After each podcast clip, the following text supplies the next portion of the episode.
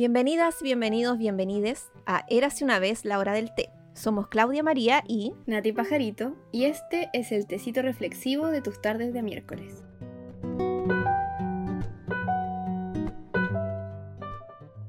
Oli. ¿Cómo estás? Hola, hola. Hola, hola. ¿Cómo estás, amiga? Aquí estamos. ¿Cómo han estado tus semanas? No sé cuándo fue que... No sé cuándo va a salir esto, ni de cuánto tiempo ha pasado del último Va a podcast. salir el miércoles que ya no recuerdo qué día cae. Pero miércoles próximo, hoy es domingo. Hoy es domingo, domingo de, de grabación, domingo de muchas cosas.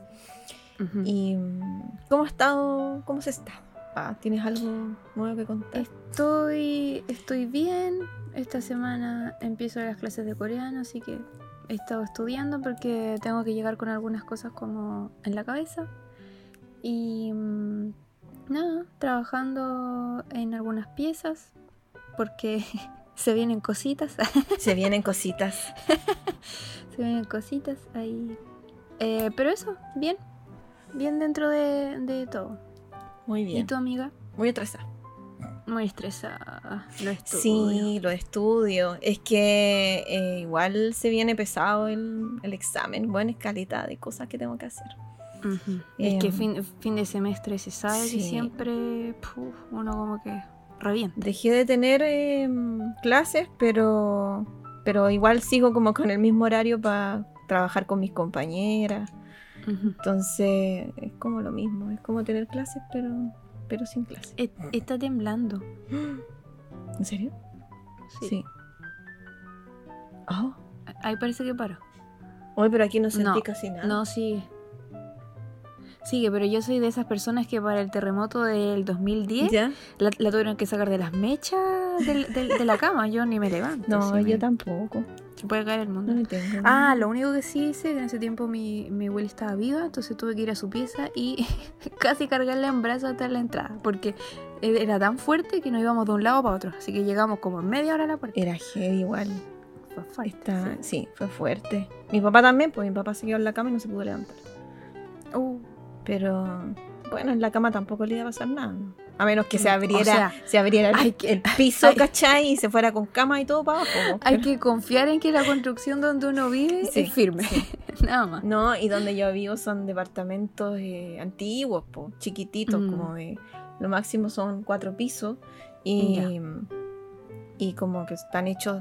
¿De cuándo? Deben ser como de los 50 estos edificios. Entonces son como incaíbles. Ah, incaíbles, no sé. Increíble. No sé si ese es un nuevo concepto. Ah, una nueva palabra. Ah, ya empezamos. que la vamos a notar. Ah, Sí, con- igual, igual Ah, suena bien. ¿Qué cosa? No. Incaíble. Ay, increíble. Incaíble. El otro día me Em. cagué la risa porque uno de mis profes tiene como pegar la muletilla de decir ajá. ¿Cachai? Ah, oh, yo, yo soy la reina del ajá. Ajá. Pero, es por- eh, pero es porque uno afirma, po. Claro. Sí, dice sí. ¿Cómo decir sí? sí, sí, sí, claro. Ujú. Ajá. Ajá. mm, Ajá. Sí. Y el otro día que estuvimos como que en el revisor con él, mi compañera le dijo así como, tengo que decírtelo, me desespera que, que diga, ajá. Y, y después como que él- eh, después nos dijo que se había quedado pensando todo el rato, en casi como en su vida cotidiana, como que se había juntado con sus amigos y que sí, estaba todo el rato como sobreanalizándose, así como, no voy a decir ajá, ¿Qué digo? no voy a decir ajá, no voy a decir ajá. ¿Cachai? Pero era muy chistoso. Creo que el ajá eh, viene de un término que es de algún. eh, de algunos indios, no sé de dónde. eh, y viene del ajó, que es estar de acuerdo con algo. Ah, Entonces eso se adoptó a ajá. Voy a investigar ahí de, de qué pueblo venía. para que no nos estemos carrileando. Claro. Sí, no, no, no. Con, con carriles hay que intentar. no, no. No, ¿ah? No, no. Ojalá no. Incaíble es una, una palabra que yo conozco hace mucho tiempo. Está en la RAE. Está en la RAE. Oye, y mm, bueno, otra de las cosas que, por lo menos, yo imagino que tú igual eh, hemos estado viendo eh, son los Juegos Olímpicos. Ay, mira, debo decir que me perdí la inauguración Ya. porque estaba media eh, enfermita, Pero después la vi eh, en, en YouTube. Ya. Y hermosa, preciosa, digna de los japoneses. Y de todo ser humano con los ojitos rasgados que hacen las cosas muy bien, muy ordenaditas, muy bonitas. todo muy bella.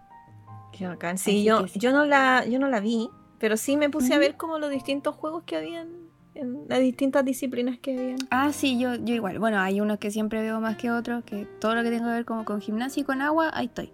Sí. Pero lo otro ahí lo veía como a la pasada. Delante estaba viendo como eh, me puse, me quedé pegada viendo lo, la final de los clavadistas. Mm, Ay, qué heavy esa wea. Sí, eso es que lo encuentro muy seco, Sí. secos y secas. Mm. Sí, Entonces, sí, no, muy bacán, muy bacán. Y lo otro que me gusta es el tiro al arco. Me gustaría practicar eso, pero es, es caro igual. Es caro hacer deporte, así como una Fu, es que disciplina. sí.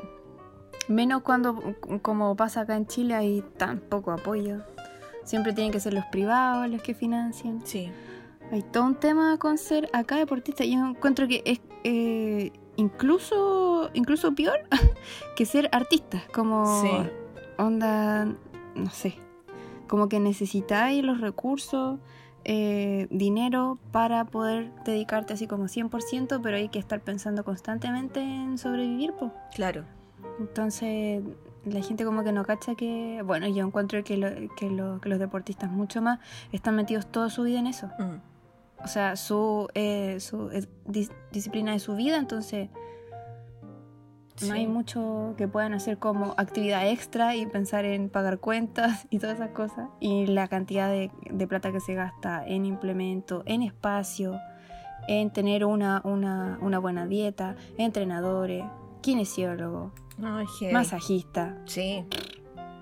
Sí. Que son cosas que necesitas, no son lujos. Claro. Son cosas que tu cuerpo necesita para seguir rindiendo. Exacto. Sí, es fome. Y es fome cuando estás representando a alguien, porque ponte tú, como lo decías, tú pones el mundo del arte como que cada uno se representa a sí mismo, ¿no? Es como que. Claro. Pero. Como que cuando, cuando, cuando te va bien es como, ay, no, ella es de, o él es de tal lado. Y es como, ahora, Claro. ahora soy de ese lado, pero antes ni me pescaba nada. Sí. Pero representar un país y que ese país como que no le importe tanto, es como que fome. Mm, Sí, yo encontré que en ese sentido, en las redes sociales, o sea, por Dios, qué vergüenza Chile, todas esas personas como tirándole puro popó a todos los, los, eh, participantes, siendo que fue la comisión más grande que ha ido en muchos años, Mm. o sea, hasta ahora. Y nada, encontré como muy bajo, como Sí. desde el desconocimiento de todo lo que implica ser eh, depor- deportista aquí, eh, bien fome, Sí. bien fome lo encontré. Así que sí, pues y estuvimos como. Y hubieron hartas polémicas con respecto a la vestimenta de. Y eso es lo que vamos a hablar. Bueno, no solo la vestimenta. Ocurrieron hartas cosas en estos Juegos Olímpicos. Sí. Yo siento que los otros igual no, no, no sé si se hablaron o qué, pero. Es que, amiga, pensemos, pensemos que como humanidad estamos avanzando. Eso, esas cosas me ponen muy contenta. Al menos que O lo el- el- exacto, el hecho de que se hablen, de que genere polémica, siempre va a contribuir a que haya discusión y a que se establezcan nuevos márgenes para eh, pensar cómo vivimos Sí. y qué decimos Mm. y cuál es nuestra posición frente a distintas cosas. Por eso que tomamos ese, ese tema para hoy, para el capítulo de hoy. Eh, eh, ¿Cómo lo habíamos eh, llamado? Eh... Uy, se me La olvidó. perspectiva de género en los Juegos Eso. Olímpicos. eh, no puedo decirlo. Perspectiva. Perspectiva. Perspectiva de géneros. Muy bien. Es que ya a esta altura de la semana ya no me está funcionando la cabeza. Claro, ya no funciona mucho. No, ya, ya no. Así que sí, tomamos eso porque nos pareció interesante hablarlo, porque también es como nuestro eh, nuestra idea con este podcast también, como estar comentando Sí. este tipo de cosas. Hablar de eh, temas contingentes que contribuyan a que, a que se genere discusión, a que nos planteemos qué hacemos nosotros, qué eh, posición tenemos ta- eh, sobre cierto tema. Y acá se siento que se dieron, o sea, seguramente nosotros vamos a tocar algunos casos, Claro, pero deben haber habido muchos más. mucho más, sí. Sí, así es. Ya, pues, ¿a quién parte? ¿Qui- ¿Quién tú quieres, amiga? ¿Quién, quién tú quieres? Quien tú quieras. Cachipón. No podemos hacer cachipón tan lejos. No. Aparte que yo no te estoy viendo. No, porque si yo prendo la cámara, amiguites, esta cosa se pone más lenta. Entonces, por el bien de la grabación de este capítulo, mejor tenga la Mejor- cámara apagada. Mejor no. Sí. eh, bueno, yo creo que el primer, el primer caso, o sea, igual había escuchado otras cosas antes, pero, pero el que más me llamó la atención fue el del chico tejedor, Ah, ya que tanto me tanto me involucra y me toma porque Sí, bueno esta esta conversación A que vamos a tener en este en este momento es algo que hemos conversado ya hace mucho rato creo yo con respecto Sí. a- al tejido a, lo- a los hombres y como lo, los quehaceres de los hombres, los quehaceres de las mujeres. Es raro eso igual. Como Sí, eh, lo- los roles. los roles. Los roles que siempre hablamos, que eh, por qué tienen que ser de uno o de otro. Mm. En fin, bueno, de este precioso ser humano que estamos hablando, eh, se llama Thomas Robert Daly. Tiene 27 años. Es oriundo de Plymouth, Inglaterra. Y es conocido como Tom Daly. y es un clavadista, o también le llaman saltador olímpico de trampolín. Y él es especializado en la plataforma de 10 metros. Pero aparte de eso, tiene una activa vida social en las redes. Es youtuber, influencer y activista a favor de los derechos LGBT. No sé si tú sabías, amigas, que es casado también. ¿En serio? Sí, es casado desde el 2017 con Dustin Lance Blanc, que es un guionista, director, productor de cine y televisión y también activista a favor de los derechos LGBT. Y tiene 47 años, es su sugar daddy. Se Mish. llevan por 20 añitos. Y aparte tienen un hijito. Un ¿En hijito que se llama, sí, se llama Robbie, de aprox 5 años. Porque no pude llegar a la fecha de nacimiento de este hermoso bebé, pero tiene 5 añitos ahora. Y se ve así en sus redes que hacen una labor de papá así muy bacán. ¿Y lo adoptaron? Mm, yo creo que sí. No llegué a los, a los entremeses de eh, aquello. Ya. Pero bueno, ahí podríamos tocarlo en otro tema. Ah, Eso en, sí. otro, en otro capítulo. Sí, en otro Porque capítulo. da, da para mucho. Que también tiene que ver como con los roles, como qué pasa con, con las familias homoparentales, levoparentales, etcétera, Ujú. etcétera. Que, digámoslo, igual he estado como bien metida en el tema porque con otro, ah, con- no es un podcast, con otro stream en el cual estoy involucrada, eh, tuvimos a gente aquí, aquí chilenos que, que tienen familias eh, homo y lesbo parentales. Y que hay muchos, o sea, Sí. yo encuentro que muchos, pero bueno, como ya sabemos, hablo, es algo que llama la eh, atención porque pareciera que públicamente no se les da tanto foco y es muy bueno que eso empiece a eh, cambiar. Sí, Y mm, bueno, Tom acumula un aproximado de 30 medallas desde el 2008. Y en estos juegos se llevó tres bronces y un oro en la plataforma de 10 metros. Bueno, ¿por qué causó tanta polémica Tom, el bello Tom? Fue porque eh, fue fotografiado por la prensa observando la final femenina de saltos de 3 metros, tejiendo en las graderías. Mientras miraba, tejía. Y si bien se, se le, se le preguntó por, por la labor que hacía y qué sé yo, él solamente se eh, refirió eh, diciendo, abro comillas, lo único que me ha mantenido cuerdo durante este proceso es mi amor por el tejido, el crochet y todo lo relacionado con la costura. Em, así que él no le dio tanto foco a que era un hombre que tejía, sino que es el pasatiempo que lo relaja y que a la vez le permite estar concentrado. Claro. Yo igual compartí la noticia, eh, pero con una mirada mucho más como... eh, dense cuenta como, como tratar de, de limpiar un poco la imagen del tejido, porque bueno, yo que soy tejedora y soy tejedora desde muy chica, eh, bueno, tú igual, eh, es lo típico que te dicen a ti así como, eh, eres abuela porque tejes, ¿cachai? Onda como, Sí. onda, porque estás tejiendo si eres tan joven? Y es como... Exacto. Como que Sí, no- a, mí, a mí me decían, y tan chiquitita. teje?". Claro. Y es como, la verdad es que nunca vi otra realidad porque mi abuela y mi mamá tejían desde que, no sé, tengo uso de, eh, de razón. Y convengamos que cuando uno era más chica las cosas eran distintas y casi que uno tenía que hacer todo lo que hacía o la mamá o la abuela. Entonces Claro. era casi como obvio que tenías que aprender. Eh, al menos en, en mi eh, entorno. Claro. Digamos que nosotros ya estamos así como somos bien grandes ya. Sí, somos bien grandes. Sí, bien sí. adultas. Bien adulta. Sí, yo como que mi llegada al tejido fue más que nada como, bueno, porque me gustan las cosas manuales. Eh, después descubrí que me gustaba mucho. Y después descubrí esas como propiedades que tiene el tejido. Onda, me Sí. relajaba tejer. Yo de muy chica eh, tejí, después como que lo dejé. Y después lo retomé cuando estaba en la universidad. Pero hacía puras bufandas, ¿cachai? Onda como Claro. me tejía puras bufandas. Porque no me, no me, no me interesaba mucho como eh, ir más allá sino que era por el, por el ejercicio de hacer, eh, eh, hacer un tejido me provocaba, o el, el- el movimiento del tejido, no sé, eso me provocaba un relajo que, que, bueno, en época de, de estudiante igual como que necesitáis, no sé, esa como... Es casi como un mantra Un porque mantra, repites, repites, repites.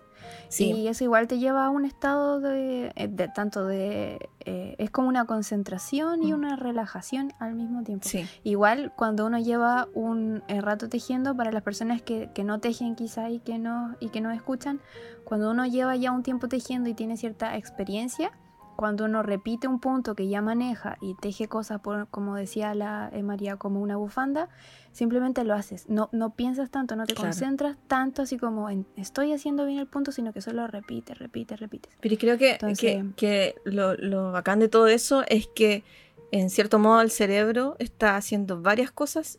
eh, Exacto. Lo estáis, lo estáis como estimulando con un montón de cosas. O sea, Sí. la concentración, ¿cachai? De que no se te vaya ningún punto, qué sé yo. Eh, la memoria y el, el- el tema como motriz, ¿cachai?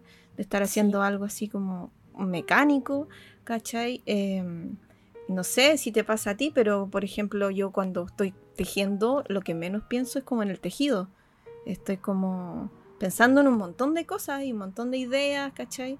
Como que hago un- como que en ese momento que estoy tejiendo hago muchas cosas porque pienso en otras cosas, pienso en ideas o reflexiono sobre algo mientras voy tejiendo, ¿cachai? Ujú. Entonces, eh, y, y, ¿cachai? Como que el cerebro casi como que se me ha- hace muchas cosas como multitask. Onda Ujú. como mantén bien las manos, eh, hace bien el tejido, ¿cachai? Eh, Es que claro, son, son tantas labores en un mismo tiempo que tiene que estar coordinadas y todo, pero pasa cuando uno lo tiene tan interiorizado, piensa que no está haciendo nada, claro, pero igual está haciendo muchas cosas a la vez. sí, A, a mí me pasa eso que, que te pasa a ti con, con los tejidos en donde son rectos, en donde ya manejo el punto, pero por ejemplo si estoy tejiendo algún amigurumi, donde tengo que contar puntos, cambiar color, rellenar eh, y todas esas cosas, ahí ya no, yo estoy así, pero 100% metida en el mono.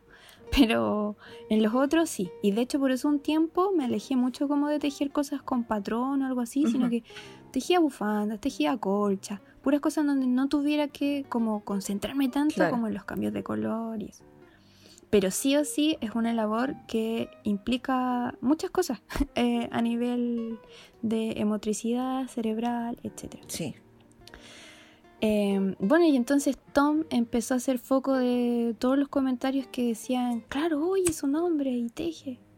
Y es un hombre y teje. Claro, Y es como, eh, pucha, sí. Y creo que es normal que la gente le llame la, eh, la atención. atención, Mm. porque claro, no es una labor que se ve tanto en hombres, pero yo creo que eso depende absolutamente como del sector desde donde estemos hablando, porque acá, por ejemplo, en el sur de Chile hay un montón de hombres que tejen Mm. y es casi normal que, que tejan. Claro. Entonces depende mucho de, de cómo lo eh, mires. Mm. Lo, lo que sí me gustó es que él como que no se dio color con eso, así como, ay, sí, soy hombre y tejo, sino que miren mi arte, miren lo que hago. De hecho, esa es muy su eh, actitud en, la, en las redes sociales. Le hizo hasta una, una especie como de bolsita a su medalla de oro Sí, para que no se rayara. es un tierno en realidad. sí. Entonces, claro, po, por ejemplo, no sé, en mi caso, eh, que me crié con puros hombres nomás, mi papá, eh, en verdad en esta casa como que todo, bueno, a excepción de mi hermano mayor, no creo que escuche esto, Ya.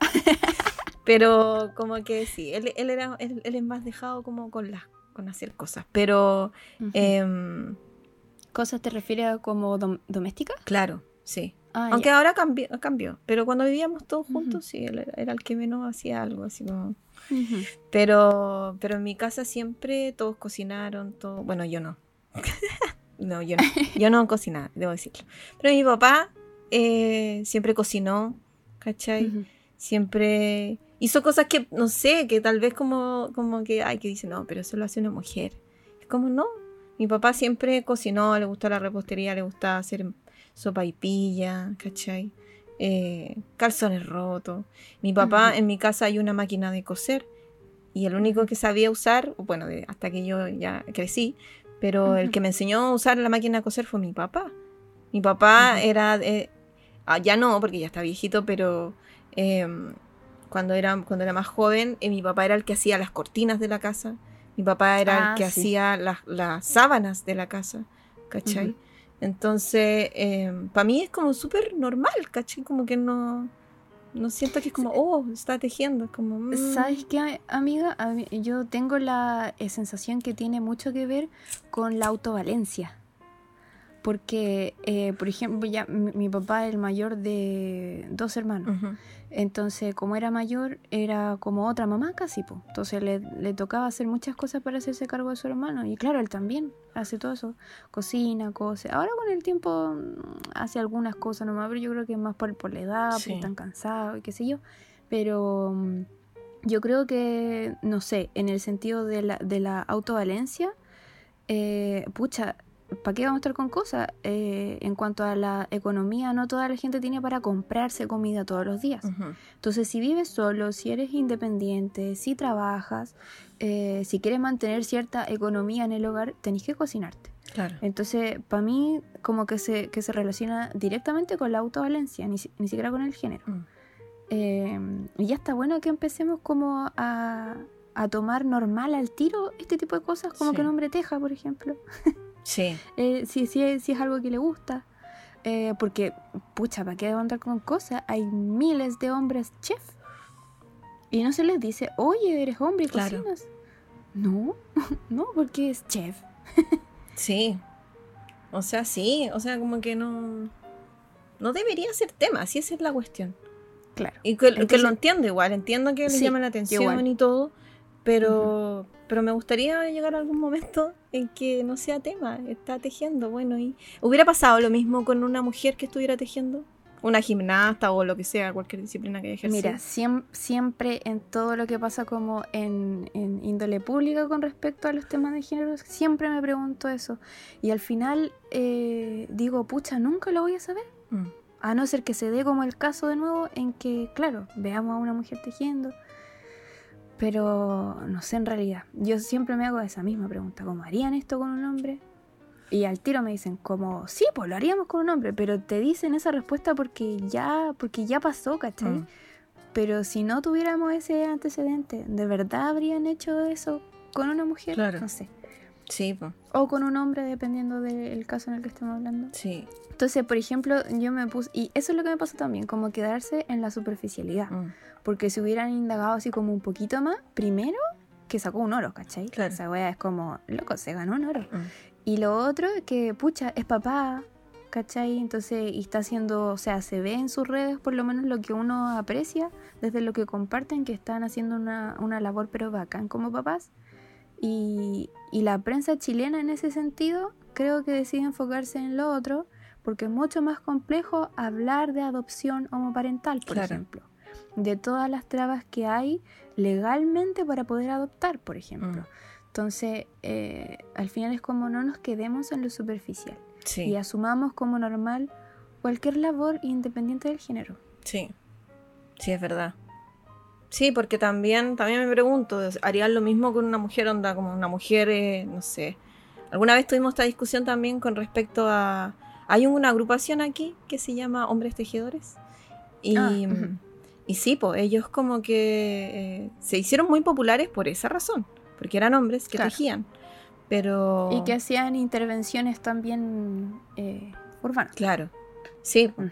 Y, es como, pucha, pero no sé, pues nosotras que teníamos a Lanatak y, y también hacíamos un poco, un poco, digo un poco lo mismo porque nosotras igual estábamos mucho más ligadas como con, con las intervenciones urbanas es que claro, yo siento que eh, quizá ellos se enfocan un poco más como en la performance, Claro. Porque el- al, al menos lo que yo he visto, que tampoco conozco tanto, tiene que ver como con tejer en lugares públicos. Exacto. Sí, como con el acto de eh, presencia y eso implica más como performance.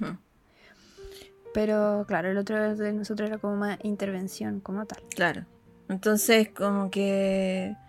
eh, bueno, nosotras nunca nos dijeron nada, así como, uy, qué bacán. O sea, sí les gustaba lo que hacíamos, y qué sé yo, pero.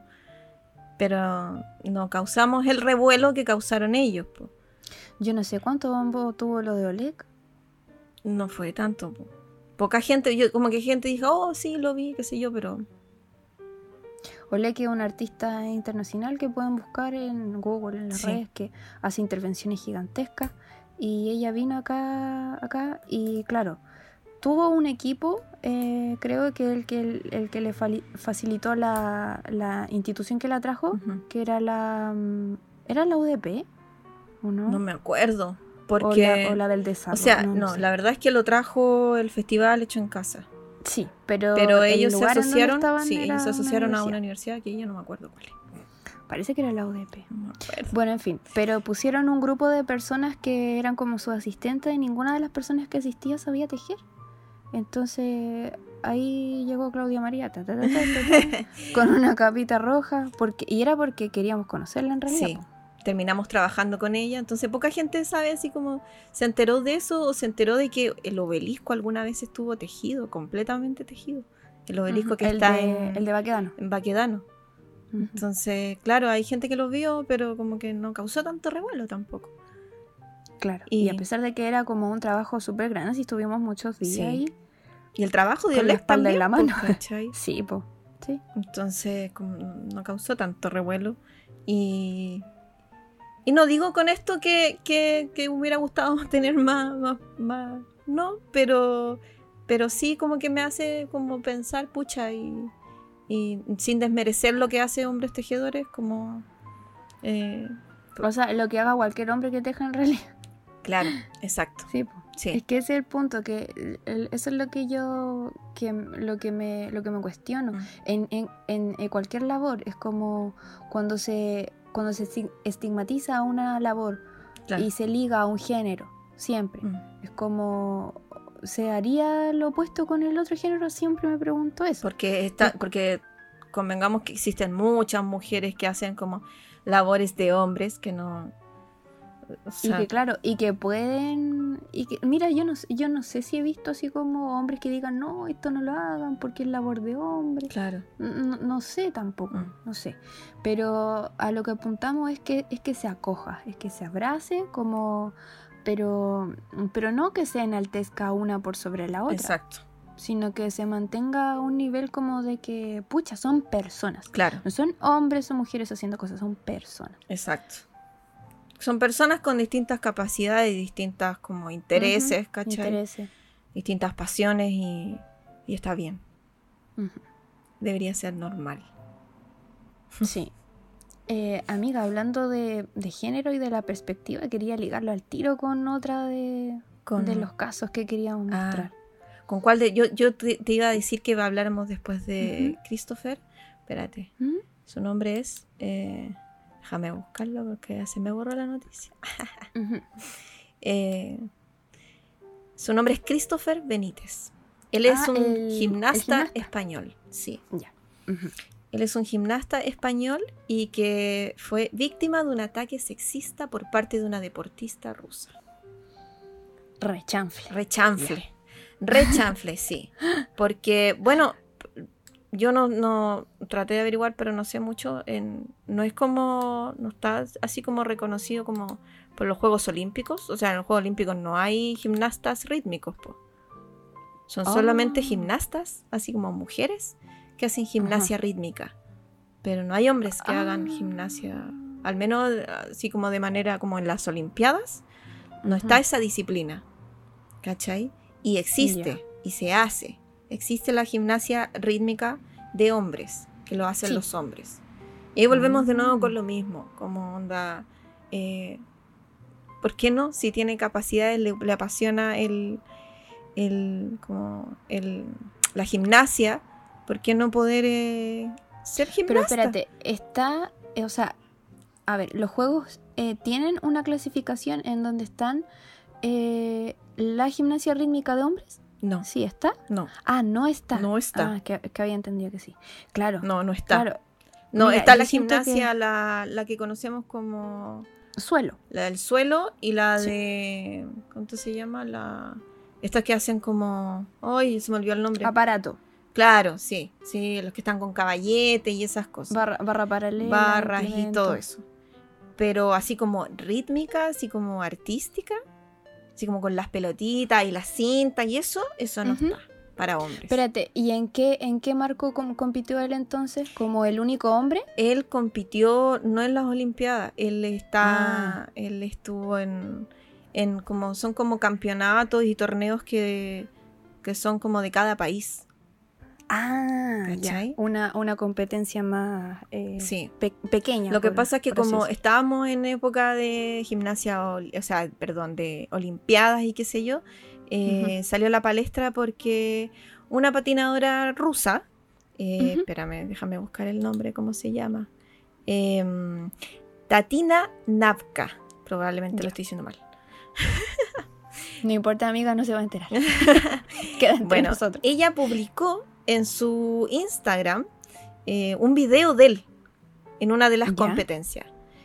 Y em, ¿En una publicación o en una historia? ¿Sale eso? en una publicación de ella que todavía la tiene, Ah, todavía está. Está el video. Con una bajada todo en ruso que yo no entendí, pero que encontré una traducción que dice, dice lo siguiente. Yo entiendo todo, progreso, tolerancia y aceptación, pero para mí esto es demasiado. Siempre he considerado la gimnasia rítmica un deporte hermoso y femenino. Y aquí, ¿hay una manera de olvidar que viste? Me alegro de que esto no exista en nuestro país y espero que nunca lo haga. Así, así de drástica. ¿Lo enterró? po? Sí, O sea, por lo que yo deduzco de lo que ella dice, ¿es menos hermoso porque es masculino? exacto. Porque, porque para hombre? ella la gimnasia rítmica es, eh, es para mujeres, no es para hombres. Y que en su Eh. país no existe la gimnasia rítmica para hombres. No sé si existe acá, eso no lo averigüé. Pero en España sí existe. En España sí existe y hay campeonatos de, de todo tipo. Mira, yo creo que falta poquito para que se incluya en, los en, en los deportes olímpicos, porque en ese sentido, no sé, quiero creer que el, el Comité Olímpico Internacional va ahí un poquito a la... eh, como siguiendo lo que pasa socialmente, Mm, ¿cachai? sí. Em, igual es fome porque es como pa- pareciera ser que para mucha gente que una mujer tenga rasgos masculinos es malo y Mm. que un hombre tenga rasgos femeninos también es malo. Claro. Entonces yo siento que lo femenino y lo masculino se, se aísla un poco del género. O sea, uno puede, puede tener ciertas características más masculinas que otras, pero porque eso te va a ser malo o te va a ser malo, es como... No, es nomás. es po. nomás, po, sí. Entonces, pensar que de partida, sin saber qué es lo que él puede aportar a esto, Mm. ya ella lo considere malo, siento que eh, prejuicio. Claro. Mira, y dice, trató de enmendar su error en una segunda publicación, en la que lejos de disculparse por sus palabras, se reafirmó en sus posturas. Dice, no quería herir a nadie. Si leíste mi publicación, puedes ver que no toqué a la comunidad LGTB. Pero tengo mi propia opinión en este asunto. No creo que un hombre deba usar falda. Un hombre debe permanecer masculino. Y después agrega, creo que mi hijo debería crecer en una sociedad donde hay diferencias entre hombres y mujeres. No estoy en contra, pero no lo apoyo. Mm, mm, No sé. Leo pura contradicción. Sí, igual. O sea, eh, ¿cuál es el límite de tu opinión? Mm, O sea, ¿por, qué- por qué tienes que tener opinión sobre una persona que, que no está en tu vida, Exacto. que no. y que. no sé.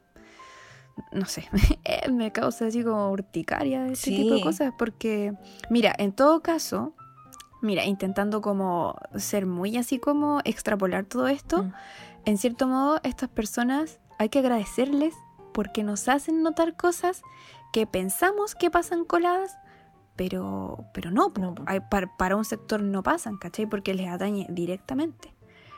Entonces, como sacan a relucir aquello que hay que modificar para poder construirnos como una mejor sociedad. Exacto. Que si bien tú puedes no estar de acuerdo con otra persona, pero tú de ver como otro ser humano que vive en la Tierra es eh, dejar que lo viva en paz, Exacto.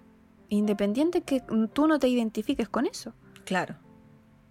Dejar ser, po. Dejar O sea, ser. Sí, ¿qué te importa? Aparte, ¿qué, qué- pienso que qué pasa si su hijito es gay? Chuta, la mamá, no sé. Claro. po. No, no, heavy. no, no sé. Es fuerte porque eh, pareciera ser que, que es un pasado muy lejano en el que nos veíamos como enfrentados a este tipo de, de, eh, situaciones, pero parece que hay sociedades que siguen viviendo allá, po. Sí. Me acordé de esta película, ¿cómo se llamaba? Que me gusta tanto. Pero ya se me olvidó el nombre porque soy pésima para los nombres. Eh, eh, Dan- danos pistas ah, para ayudarte. Billy, no, ¿es Billy Elliot? Sí, ¿o no? Billy Elliot, el de el Bailarín. Sí. Sí, Sí. ¿te, acuer- te Es acuerdas de la, de la historia de Billy? Él era, él era, el- este chico quería ser bailarín y el papá, claro, era como, no, ¿por qué? Como, ¿acaso eres homosexual? Eso lo hace una mujer. Sí. Y finalmente, dentro de la historia, él nunca fue homosexual. Él simplemente le No. gustaba bailar.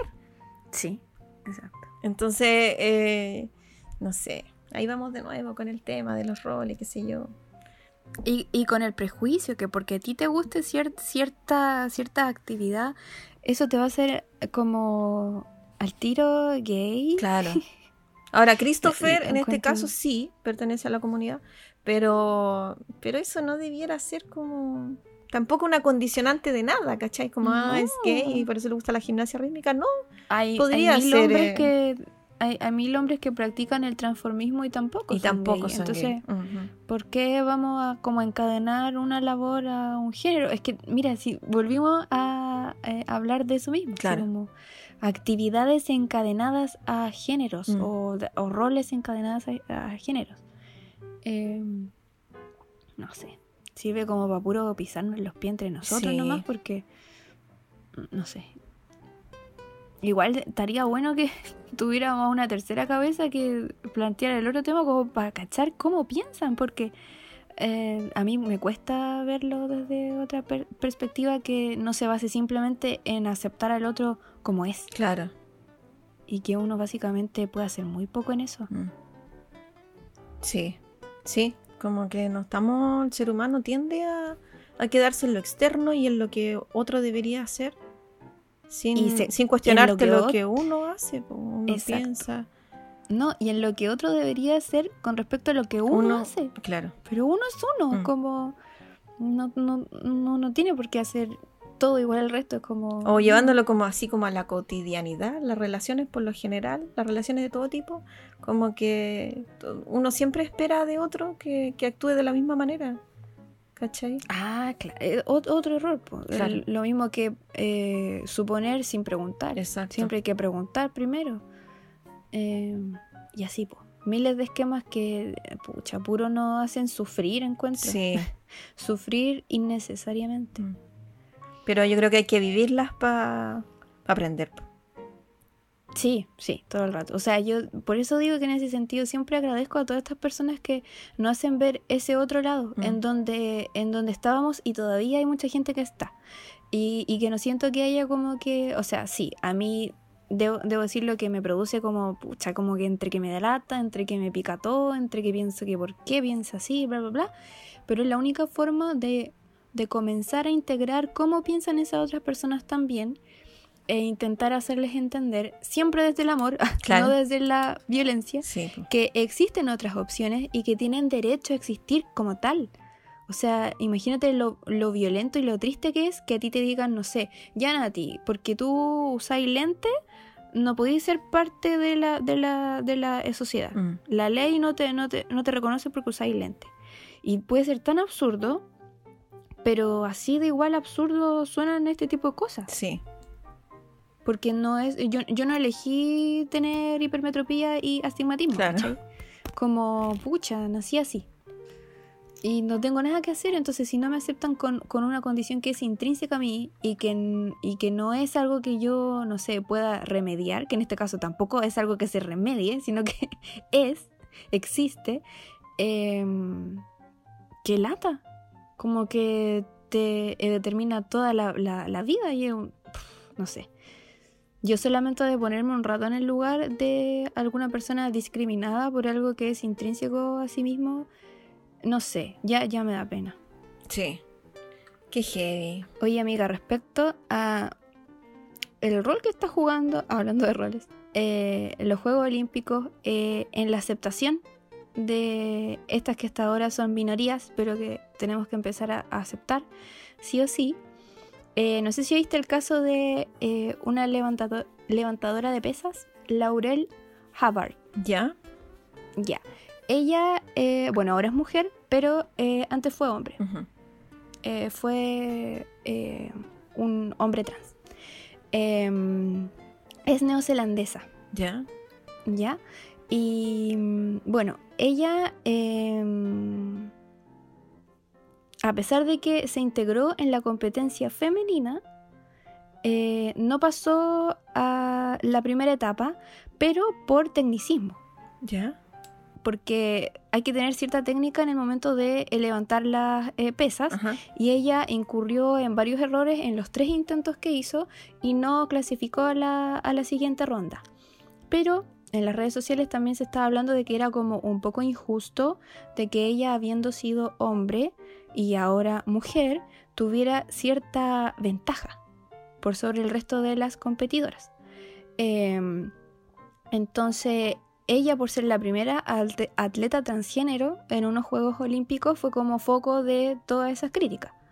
Em, sin embargo, eh, el Comité Olímpico Internacional tiene ciertas como bases para aceptar a competidores transgénero. ¿Ya? Em, eso partió en el 2015 eh, con una serie de recomendaciones que acordó el, comité para aceptarlos o aceptarlas. Em, muchos otros organismos deportivos como la IWF también han ido aplicando estas políticas eh, basadas en esas recomendaciones.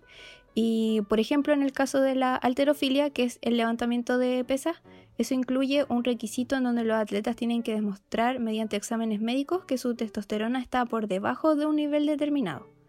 Y eso hace que, eh, o sea, esta, e, esta, medición, luego de su transición, hace que cumpla con, con, los requisitos. Y en este caso, Laurel cumplía.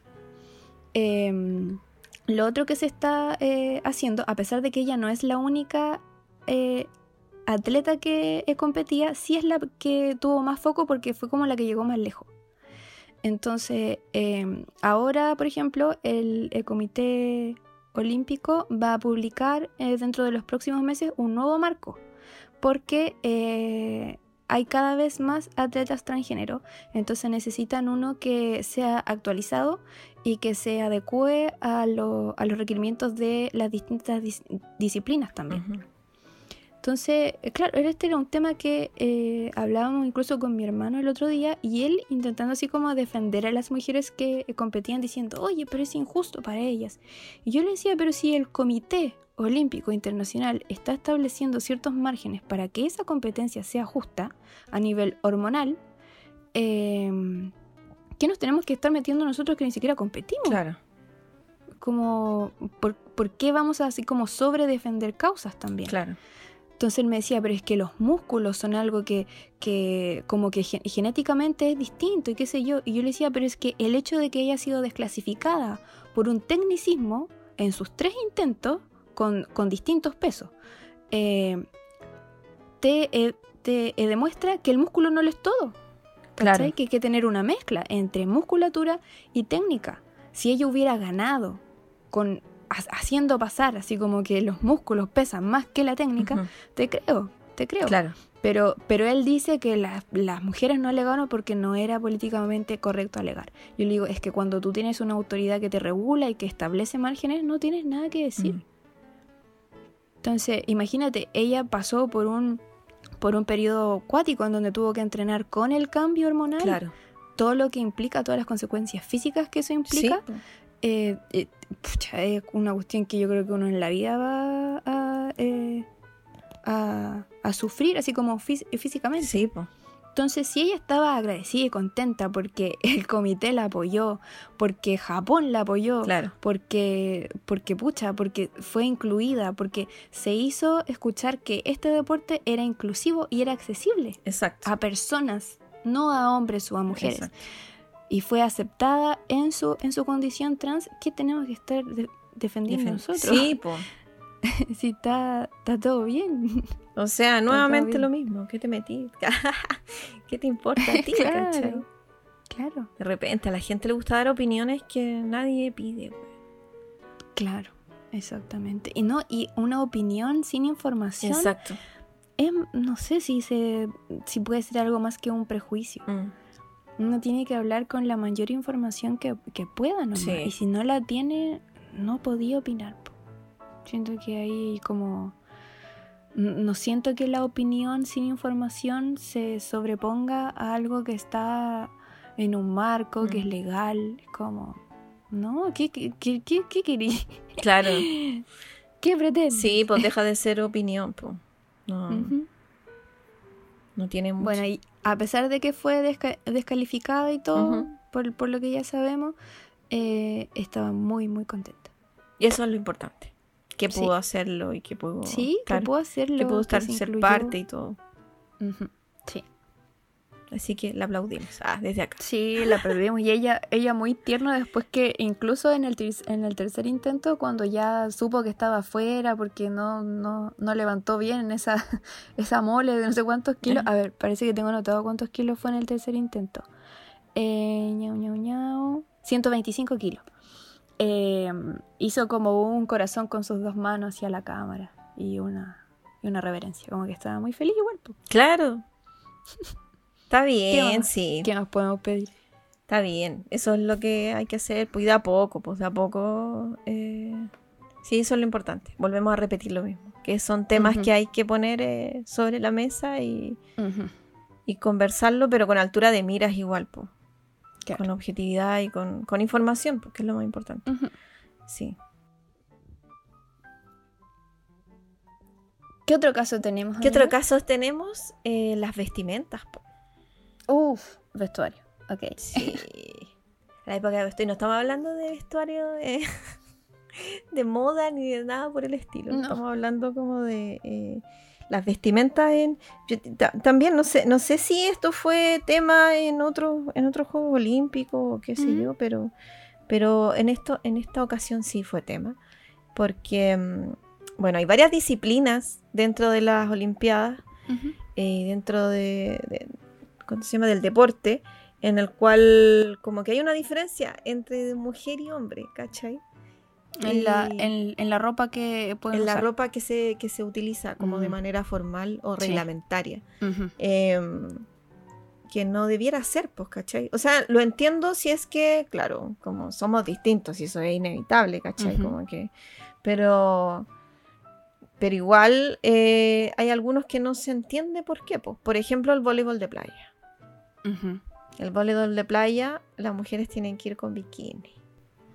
Que convengamos que es un calzón que. puta, uno corre mucho riesgo ahí. Sí, Y los hombres Ningún pueden- movimiento muy brusco. eh. sí, y los hombres, eh, short y polera. Y siempre usan como estas poleritas como, ¿cómo se llama?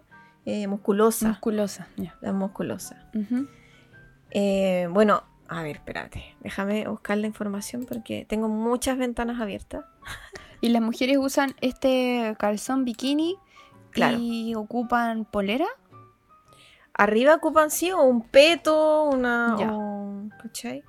Igual vi unas fotos de unas que ocupaban bikini, así como de estos bikinis que uno usa para la playa, ¿cachai? Ay, Eh, que, que nada tiene que ver con que te proteja algo, porque, weón, como que, no sé. ¿Qué pasa con el golpe de una pelota ahí en la pechuga? Sí, po. sin ninguna Brígido, protección. po. Sí, pues heavy. Mm. Bueno, ahí Eh, aplica otra vez el hecho, bueno, el sesgo sexista que, pucha, porque eres mujer, porque tenéis buen cuero, no sé, tenéis que mostrar más, es como, no sé, no puede prevalecer la comodidad y la protección. Exacto. Dice, multan a equipo femenino de balonmano, balonmano, eh, balonmano playa, voleibol, yo le digo voleibol, eh, para elegir, eh, por elegir pantalones cortos en lugar de bikini. O sea, multa más encima. Sí, es multa. Dice la Federación Europea de Balonmano, e, EHF, por sus siglas en inglés, dijo que el lunes, eh, que el lunes que impuso una multa de 1.500 euros Chuta. por cada, y 150 euros por cada jugadora al equipo por portar vestimenta inadecuada durante el partido del domingo que se jugó contra España por la medalla de bronce. Mira, ahora yo, yo sé que las reglas en estas instancias como que tienen que ser súper como eh, seguidas al pie de la, de la letra porque, pucha, tiene que ver con puntaje, tiene que ver con una pila de cosas. Mm. Pero dentro del sentido común, yo pienso, ¿influye que esté con Chor en que gane una competencia? Claro. O sea, que como que tenéis que estar incómoda para poder competir. Claro. ¿Eso? Dice, eh, según las eh, regularizaciones de la Federación Internacional de Balonmano, eh, las atletas femeninas deben usar bragas de bikini con un ancho lateral de un máximo de 10 centímetros, con un ajuste ceñido y un corte en un ángulo hacia arriba, hacia la parte superior de la pierna. O sea, un bikini. Sí, pues un bikini. Bueno, entonces que el tanto- hombre usa, usa un zunga, pues. Sí, Sí, estamos po. igual. Por tanto, los hombres deben usar pantalones cortos que no sean demasiado holgados y 10 centímetros por encima de la rótula. Ya. 10 centímetros por encima de la rótula. Pero igual le deja un pantalón bien. Sí, po. o sea, cómodo para que no se le escape Sí, po. nada del... nada, Sí, pues. No, qué injusto. No, pues mal. Bueno, esa es una de las reglas que se quedó en el pasado, po. Sí. Bueno, y de hecho, eh, Pink, la cantante Pink, se ofreció a pagar dicha multa. Ah, sí, yo vi eso, la encontré seca porque es como, ya, loco, si como querés Ya, ¿qué ponerle multa, yo te pago la multa. Claro. Mira, mansa, weá. Después dice, eh, espérate, ¿dónde está? Eh, la ganadora del premio Grammy le dijo a sus 31.600 millones de seguidores, estoy muy orgullosa del equipo femenino de balonmano de playa de Noruega por protestar contra las reglas sexistas sobre su uniforme. Luego agregó, la Federación Europea de Balonmano debe ser multada por sexismo. Bien por ustedes, señoras. Eh, o señoritas, no sé. Estaré feliz de pagar sus multas para us- sus multas para ustedes. Sigan así. Claro, porque que uno dijera ya eso influye en, en el desempeño. O sea, no sé. pues sí, como que. Yo no cuando sé. estoy incómoda rindo menos, no sé el resto.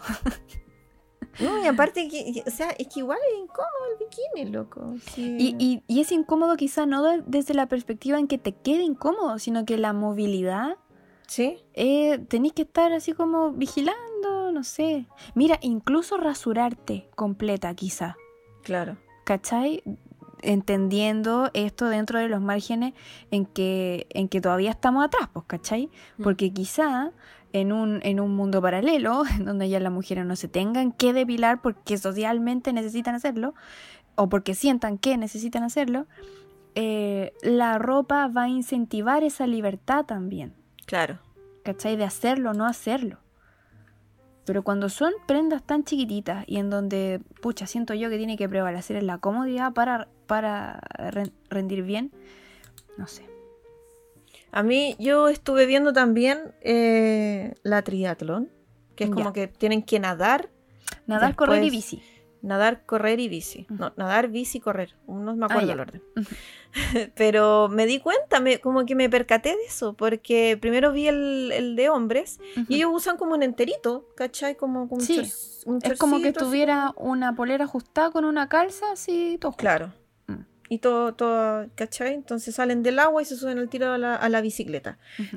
Pero en el de las mujeres había de todo igual. Yo vi, yo vi algunas que andaban con ese mismo enterito. Ujú. Pero habían otras que andaban, la, la gran mayoría andaba como una especie de traje de baño que uno usa así como para ir a la playa. Mm, ujú. ¿Cachai? Mm. No sé qué tan como sea eso. Sobre todo si vais en bicicleta, weón. Nunca en- nunca he andado en traje de baño en bicicleta, así que no sabría decirte. Pucha, es que no sé si apoyan tanto las nachas como en el asiento. Pero si fuera apoyado todo el tiempo, eh, claro, creo que van un poco como en, en- en suspensión. Claro, y el roce, si no todos los cuerpos son iguales. Im- imagínate esas piernas que se, que se rozan Mm. después de correr cuántos kilómetros. Chucha, te sangra, po. Sí. Qué sé. heavy. Como Mm. que. eh, no, no sé si sea tema para los hombres, porque eh, en el sentido de que, bueno, ellos usan pantalones, qué sé yo. Mm. A mí no me pasa porque soy muy flaquita. Convengámoslo. No, a No mí, me de, pasa lo del roce de la pierna. a mí de niña Pero a me muchas, bueno, a ti y a muchas amigas les pasa que, eh, que de repente es incómodo andar con una falda o, o qué sé yo, porque el roce de la pierna, pues loco. Es que, mira, lo voy a hablar desde la perspectiva de una persona que eh, tiene muslos contundentes. Ajá. Cuando yo era chiquitita, no sé, cinco años, eh, sesgo de género de nuevo, eh, mi papá estaba como que yo tenía que vestirme casi como con enagua y vestido.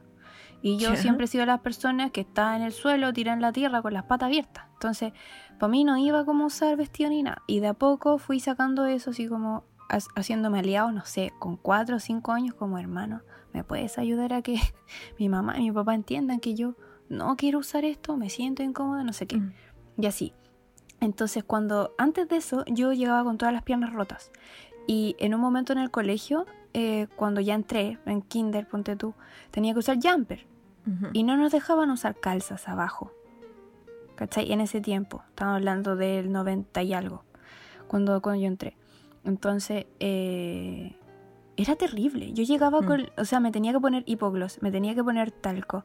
Era un suplicio. Yo tenía llagas ahí. Entonces era horrible. Y después con el tiempo, cuando empecé a bailar y a entrenar, eh, porque yo na- nadaba mu- mucho tiempo, eh, comencé a criar músculos en esa zona. Entonces se me empezaron a dejar de, de juntar las piernas, pero porque toda esa grasita ya no existía y era músculo, pues, ¿cachai? Claro. Pero si yo no hubiera hecho eso, y que no fue algo como que yo dije, ah, voy a, voy a hacer deporte para que se me vaya la grasa claro. de ahí, es como, solamente pasó, eh, hubiera vivido toda mi vida así, así, po. Porque yo me acuerdo que ya cuando yo estaba en la media nos dejaban usar calza. Antes no. No, Entonces, qué terrible. O pantalones, pues. Sí, yo también usé jumper. Yo usé jumper toda mi. ¿En serio? era muy, era muy incómodo. Era muy incómodo cuando empecé a usar pantalones, como que, ¡ay, qué bacán! Reviví. No, yo, yo igual. A mí en, en básica creo que en octavo ya nos dejaban usar y ya en la media sí. A pesar de que Sí. iba en colegio así como de monja y todo, nos dejaban usar eh, pantalón. Tenía Sí, que mí tener ciertos, ciertos como re- re- requisitos, pero Claro. no eran gran cosa. Sí, a mí igual, como que podía usar pantalones en invierno. Pero, y después fue como ya usen pantalones todo el año, porque, porque sí, pues incómodo. Aparte que, por yo, o sea, eh, tú usaste falda en el colegio, ¿no? Ocupé jumper. ocu- Jumper. Sí, jumper y pantalón nomás. Falda parece que un tiempo, no estoy segura. No, creo que no. Solo jumper y pantalón. Yo ocupé, claro, yo ocupé jumper. Y el jumper, no sé si ustedes no saben, o sea, la niña no escucha. Hombres que no escuchen. pero los hombres que no escuchan, eh, el jumper tiene una tela súper gruesa. Ah, sí. Muy Y grueso. onda como que uno dice, ah, ya, en el verano puede ser más fresquito. No es fresquito, weón, es asquerosamente caluroso. Porque más encima es oscuro. Y es típico como que los días lunes te hacían así como el, ¿cómo se dice? El acto, El acto, cívico. colegio. sí. Está en la mitad del patio, loco, así como Al sol. con, al sol, con el jumper, que como que atraía ahí más el calor, ¿cachai? Como que los rayos del sol te pegaban más fuerte. Entonces era horrible. Porque los hombres usaban pantalón gris, al menos en, en mi Sí, colegio. pero esa tela, la tela del pantalón de Era los hombres igual es más delgada. de hecho, del siempre jumper andaban con hoyo. Sí, sí. Pero, pero, ¿cachai? Entonces no es fresco tampoco. No, Me y- imagino que la faldita que sí te- puede ser, pero, pero el, el jumper, aparte que está como pegado a tu cuerpo. Exacto. Y lo otro es que te cubre el tren superior y, y la falda, pues, ¿cachai? Mm. Y, el, y el espacio y la falda. Entonces era como andar con un chalequillo sobre la Claro. eh, camisa todo el tiempo. También Sí. grueso, ¿cachai? Sí. No, sí, mal. No, todo mal, todo mal con esa vestimenta. Menos mal que ahora parece que no usan no, ahora cuestión, ya ¿no? no. No, por lo menos en mi colegio en el que iba yo, ¿Mm? eh, ahora las niñas usan, eh, pues, van como con buzo y polera del colegio, Ah, bueno. ¿cachai? Entonces, sí, pues mucho más cómodo.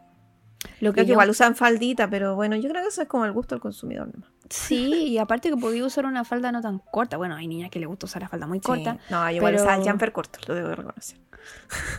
No, Pero no por sé, esa misma no weá de que, de que, eh, weón, es que si era muy largo igual era incómodo, po. Porque como era yo- pegado al cuerpo igual, Es que, es que ahí también tiene que ver un tema de como de ana- anatomía, porque cuando las personas son delgadas, no, no hay... Es que eso es lo otro, yo siento que cuando las personas son eh, como con, con eh, menos peso, no sé si hay tanto morbo como con poto, muslo, Mm, ¿cachai? Porque claro, obviamente son me- como menos contundentes. claro. Pero yo me acuerdo que cuando yo iba a entrenar, em, que yo iba a la Guaya en ese tiempo, que está calle Compañía, me tenía que ir del colegio para allá en metro. O sea, a mí las veces que me manosearon en, el, en la micro y en el metro, Ah, sí. o sea, me, me- me faltan dedos de, de la sí, mano. a mí igual. A mí igual. Porque claro, en ese tiempo yo era, porque yo me estanqué de crecer como a los 9, 10 años. Y en ese tiempo medía lo mismo que mido ahora. Entonces, eh, no tenía cuerpo de una, de una niña tan chica. Entonces, y yo tenía que ir con short. Y yo me acuerdo que desde ese tiempo yo dejé de usar short, porque estaba aburrida de que me toquetearan todo para adentro. Claro. Era... pff, Sí, sí, sí. A mí también me pasó lo mismo. Y, A mí es- muchas veces. y es refume que uno tenga que dejar de usar cosas porque te sentís mal. Porque ese, Claro. ese, ese es el punto. Te, te sentís mal. Y tenés Porque- que vivir acalorada, sí, weón. Porque sí. otro loco piensa que puede llegar y agarrar. Mm. Sí, po. A mí yo soy muy de. A mí me gusta mucho usar faldita, ¿cachai? Como que, como soy flaquita, me, me- me es más cómodo. Igual me es Claro. cómodo usar falda. Sí, po. Pero, pero de pronto igual como que me tengo que decir, pucha, no, si voy a salir, ponte tú. Claro, Depende de dónde voy a ir claro. y cómo voy a llegar a ese lugar. Es que es lo que me uso, ¿cachai? Entonces como que, ¿qué onda, pues, bueno? No, sí, todo mal, todo mal con... todo mal con las vestimentas, oye. ¿Qué otro tema nos, tu- nos- Bueno, también como con respecto a, a las vestimentas, quería traer el caso como de... Bueno, porque me tocó investigar sobre... sobre tocó. Me tocó. Se- sepamos que, no, que, no, Sí. que, que nos damos tareas. Entonces, Claro, me tocó investigar.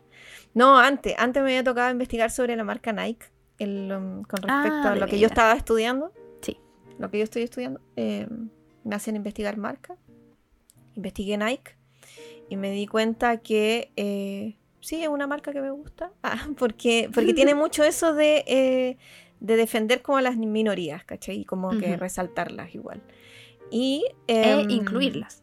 E incluirlas, claro. Em, y también aceptar cómo se vistan o cómo quieran hacerlo. Como que en eso no. Nike no se mete mucho. Como que Nike te dice todos pueden ser deportistas. Sin siquiera incluso como tener un cuerpo deportista. Puede ser igual. Em, bueno, pero en base a eso hay una boxeadora que no me acuerdo el año, pero eh, que se llama Seina Nazar y ella es, eh, es eh, alemana, pero tiene descendencia libanesa. A- ascendencia. Ascendencia. ¿Qué- Ujú. ¿Qué dice descendencia? Eh, de- descendencia son tus hijitos y ascendencia tus papás, abuelos, tíos, para arriba. Mm. Bueno, eh, claro, ella, eh, bueno, tiene, tiene, es, es libanesa. Es libanesa que sí. nació en Alemania. Claro. Pero, em, bueno, y ella practica boxeo. De hecho, tiene como un montón de premios esta mujer. O sea, seca. Es seca, es seca. Dice, es la actual campeona de Berlín eh, de boxeo. Y en el 2018 ganó el campeonato de elite femenino de Alemania en la categoría de peso hasta 57 eh, kilogramos. Cacha. Y ella ayudó a cambiar las reglas actuales para los combates de boxeo en Alemania, para que las mujeres puedan usar velo. Porque ella usa este velo como de...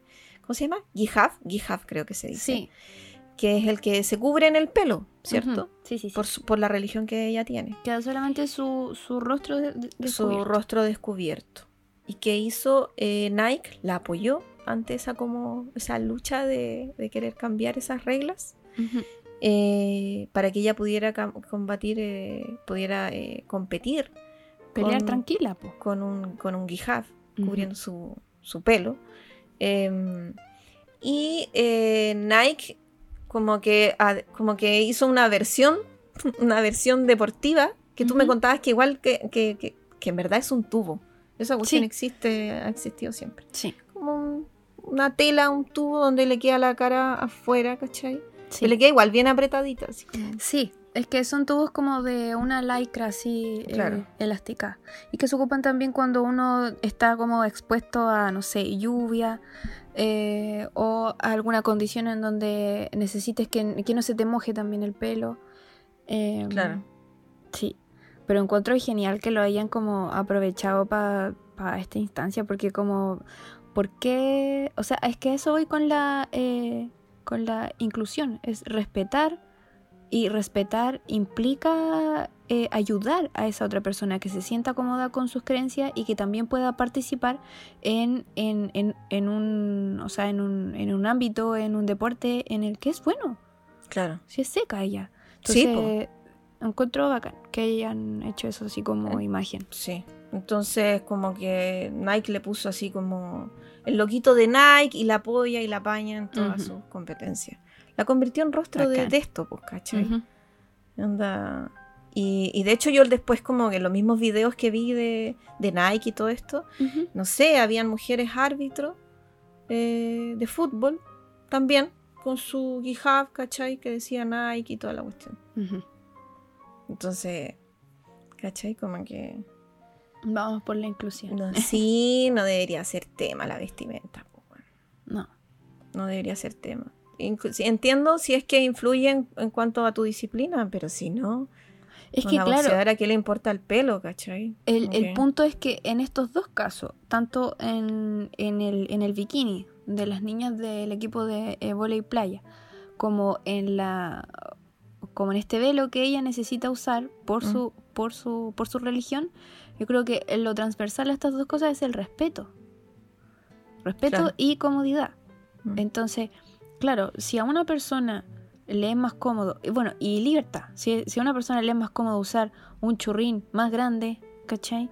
Mm. Eh, pucha, dale, Claro. dale, porque, porque no influye objetivamente como en el desempeño, ¿cachai?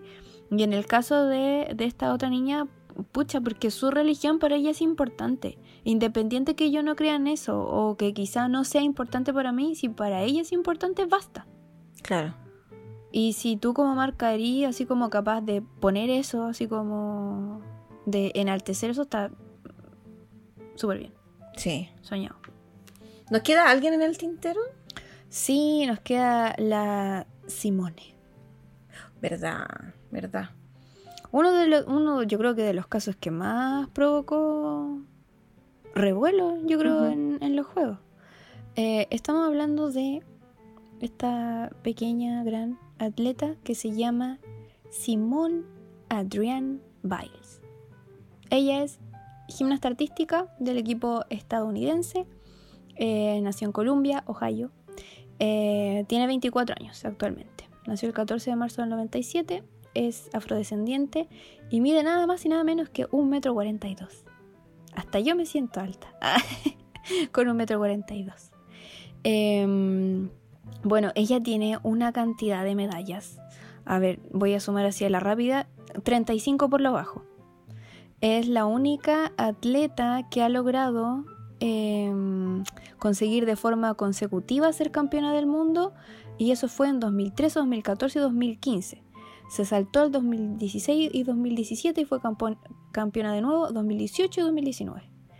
Em, y en, realidad es seca, es seca así por donde la mires.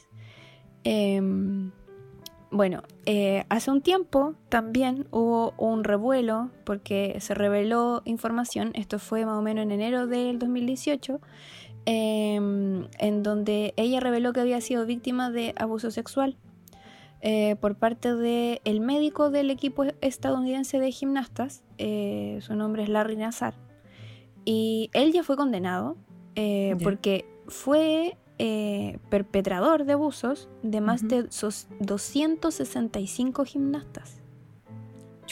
En todos los años que trabajó no. en, la, en, el, en el equipo. ¿Ya?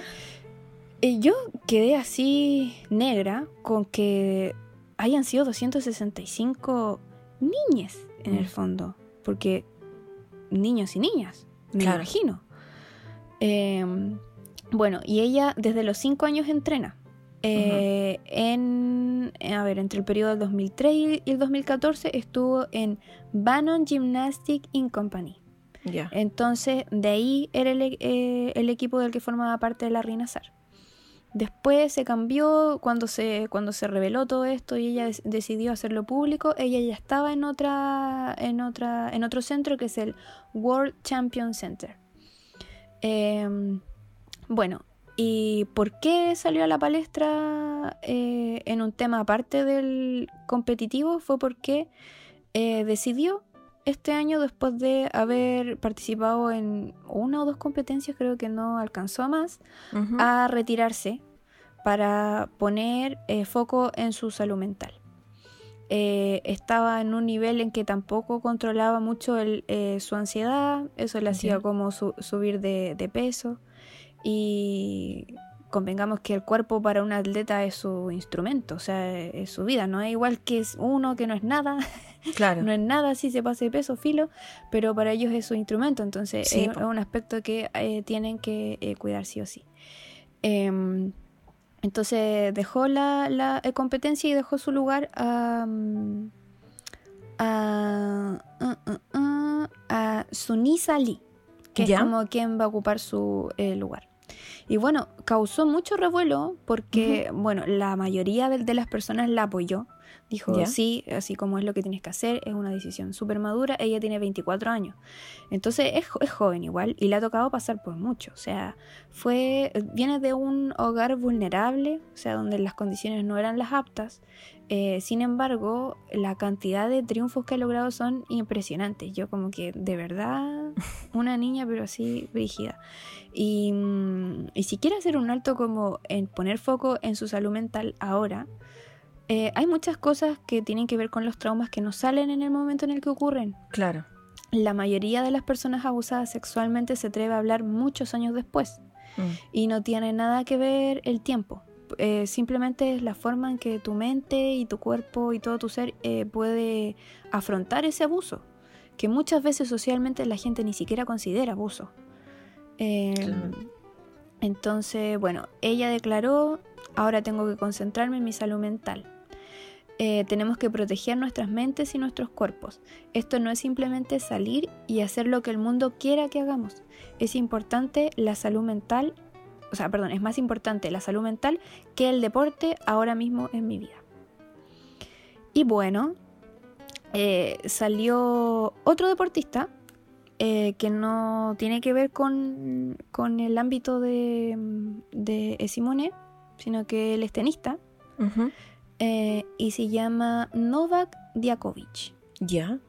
Y él declaró, ojo, esto es respecto a cómo él gestiona su propia salud mental. Claro. Ahora, volvemos a hablar del tema de las opiniones. Es como, ¿hasta qué punto tú puedes dar tu opinión? ¿O es correcto dar tu opinión si no tienes el mismo contexto ni conoces todo lo que sucede con la otra persona? No lo sé. Bueno, él dijo, la presión es un privilegio. Si tu objetivo es estar en la cima del juego, es mejor que comiences a aprender cómo lidiar con la presión y cómo lidiar con esos eh, momentos en la cancha, pero también fuera de ella. Y yo me pregunto si, si, si Don Novak, no sé, si no conoce básicamente toda la historia de eh, eh, Simone, ¿por, ¿por qué opina primero? Claro. ¿Por qué opina? Primero, una disciplina no es igual a la otra. La gente cree que como por ser deportista implica las mismas cosas Claro, y no. Cada una tiene no. su... No. Eh, no es lo mismo lidiar con un objeto, por ejemplo, que bueno, que maneja tu, eh, tu eh, cuerpo, que tu cuerpo mismo. Y con la Mm. Claro. percepción de eso. O sea, implica mil cosas distintas. Eh, es una persona súper joven que ha pasado por, pucha, ha tenido una infancia, si bien está marcada como por los triunfos y todo eso, eh, en su vida personal ha sido súper fuerte. Mm. No, no voy a entrar como en, en, eh, detalles de todas las cosas que han sucedido en torno como a su, a su familia, pero eh, básicamente no ha tenido fa- no ha tenido familia, ¿cachai? Claro. Entonces, el hecho de que tenga la, la eh, valentía de hacer a un lado toda esa presión que tiene encima, como de que tienes que ser la mejor, de que tienes que ganar, y que ya ha sido esa mejor. Claro. Entonces, ¿por qué no va a poder poner foco en eso? Em, nada, eso. Me, me sigue, me sigue llegando esa pregunta que me pasa todo el tiempo. Es como, ¿habría opinado lo mismo el señor Novak de un hombre? ¿Le habría dicho, ¿Le habría ese, dicho ese eso? sermón? Mm, Este término que conocemos como mansplaining, mm. que es como, ¿por qué me tienes que decir cómo hacer las cosas? Cómo hacer las ¿Hubieras cosas, cómo sentirlas también. Exacto. Onda. Todos somos No seres sé. humanos distintos. Sí, sí. A mí me da mucha lata, porque a mí me pasa, bueno, a ti también nos ha pasado como que alguien, no sé, a mí alguna vez me dijeron esa típica wea de, ¿no le estarás poniendo mucho color? ¿Cachai? Y Oh. es como... Y a mí cuando me dicen esa wea, a mí ya se me sale todo, así como todos los choros del canasto, ya Claro, que- Y se me sale todos los flights que llevo dentro. Todo el los arsenal de chucha, Sí, miércoles. todas las chuchas que se me puedan llegar a ocurrir en ese momento, porque primero que nada, ¿con ¿quién eres tú para determinar qué tanto, qué tanta importancia le doy a algo o no? ¿Cachai? Mm. O sea, como, ¿por, por qué, por qué tienes tú que venir a enjuiciar la manera en que yo pienso, opino o siento con respecto a algo? Entonces, como que es innecesario, y sobre todo cuando ocurre con, con un hombre con una mujer, ¿cachai? Como una siempre es la exagerada, una Sí. siempre es la histérica, una siempre es la como... Y, y- y no sé, no sé si no se dan cuenta de que hacen eso o... ¿Cachai? Es que yo, yo encuentro que a veces es más fácil eh, poner en desmedro la posición tanto sentimental o de, de- de alguien con quien no quieres conversar que ponerle foco. Porque incluso Claro. si una persona no está, o sea, no está de acuerdo en cómo ver las cosas, intenta eh, contenerte por último. Claro, ¿Cachai? ¿Qué pasa si, si no entiendo cómo ella está viendo esto? Pucha, probablemente no llegue a eso. Porque no Mm. soy esa persona también. claro. Pero si quiero como apoyarla, eh, voy, voy a prestarle ropa, ¿cachai? Así Claro. como contenerla. Y por último, si tú piensas que lo está viendo de una forma muy exagerada o no es tan terrible, Mm. entrar como en otro nivel de, de, eh, conversación. Conversación. Y decirle, claro, conversar y decirle, no sé, mm, oye, ¿y ¿no has pensado que también podría ser esto, esto, este otro? O sea, Claro. es una forma completamente distinta que llegar y subestimar cómo se siente otra persona con respecto Sí. a algo. Sí, po. Porque la frase de no le estarás poniendo mucho color es como... Es como cállate, exagerada. Claro. No me hagas Sí, perder mi tiempo tan Sí. importante en temas que no me importan. Claro. Entonces es como, bueno, pero... No se detenga entonces, ¿cachai? A decirme esto. claro, Como avance. que, ¿para qué? Continúe. ¿Para qué? Mm. Entonces, y de pronto también esa weá de que lo hace gente que, que a veces ni siquiera te conoce, ¿cachai? Puh. Sí. Entonces como que tal mira- vez como que podría entrar y, y perder y, y- y entrar en conversación con alguien que, que sí me conoce, que sí eh, como está dentro de mi círculo, Ajá. ¿cachai? Y toda la cuestión. Confianza. Pero que hay una confianza con esa persona, pero alguien que no... Eso, eso pasa mucho en las redes. ¿eh? Sí, sí. Sin, sin ir más lejos, cuando. No sé si te acuerdas, amiga, cuando todo, bueno, todo, este. Eh, tema de el eh, estallido, Mm, eh, yo me puse a hacer matapaco. Sí. Ya. Y llegó un punto en que, claro, como que explotó la cosa y yo no daba mucho abasto. Mm. Entonces estaba como en ese pic en que estaba así como enferma, así haciendo perros todo el día. Y un tipo en Instagram eh, me escribe, ni siquiera me seguía ni nada, y me manda una foto de mi misma publicación, en donde estaba el- uno de los primeros negros que hice. Y me dice, creo que si le hicieras las orejitas dobladas al perrito te iría mucho mejor Lo recuerdo. me pone. Y yo. y mira, hay veces en que me enrabeo, es cierto. Mm, Pero yo cuento hasta mil mm, antes de contestar. Entonces pensé, bueno, este ser humano. Bueno, está suponiendo sin saber nada. Claro. Entonces dije, quiero decirle algo porque quiero que entienda que lo que está haciendo no está bien, Mm, eh, pero tampoco quiero como odiarlo. Entonces eh, dije, ya, le voy a contestar. Y le contesté y nada, le puse así como hechos. Le dije, mira, ¿sabes qué? Creo que está suponiendo que a mí me va mal.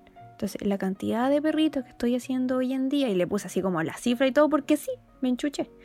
Eh, puse, no se condice con tu, con tu idea preconcebida y prejuiciosa de que me va mal ujú. le puse. Y por otro lado, le, le pregunté así como, ¿tú trabajas en eh, cerámica? ¿Conoces lo que implica hacer cerámica? Y me puso, no. Dije, ¿tú sabes lo que implica como técnicamente trabajar con, con la pasta cerámica y todo eso?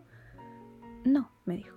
Le dije, mira, te voy a explicar un poco. No porque me lo esté pidiendo, sino que porque siento que es necesario para que, eh, para que entienda que no tienes que hacer lo que estás haciendo. Claro. Y le dije, en la cerámica, en las cosas que son rectas son más estables que las que tienen pliegues. Porque son más propensas a que se rompen. En este caso, una zona tan pequeñita, porque convengamos que los, los negritos eran como de 6 centímetros de alto. Sí, eran O chiquititos. sea, yo trabajaba con lupa. Y Claro. eh, yo le digo, si yo le hago la, la- la oreja muy curva, con lo delgada que es la capita, la gente se le va a romper al toque. Y de hecho, Sí. eso pasó mucho porque había gente en la calle que le agarraba así de, de un manotazo el prendedor a la gente y se suelo. Ya. Oh, Me llegaron muchas clientes que les pasaba eso.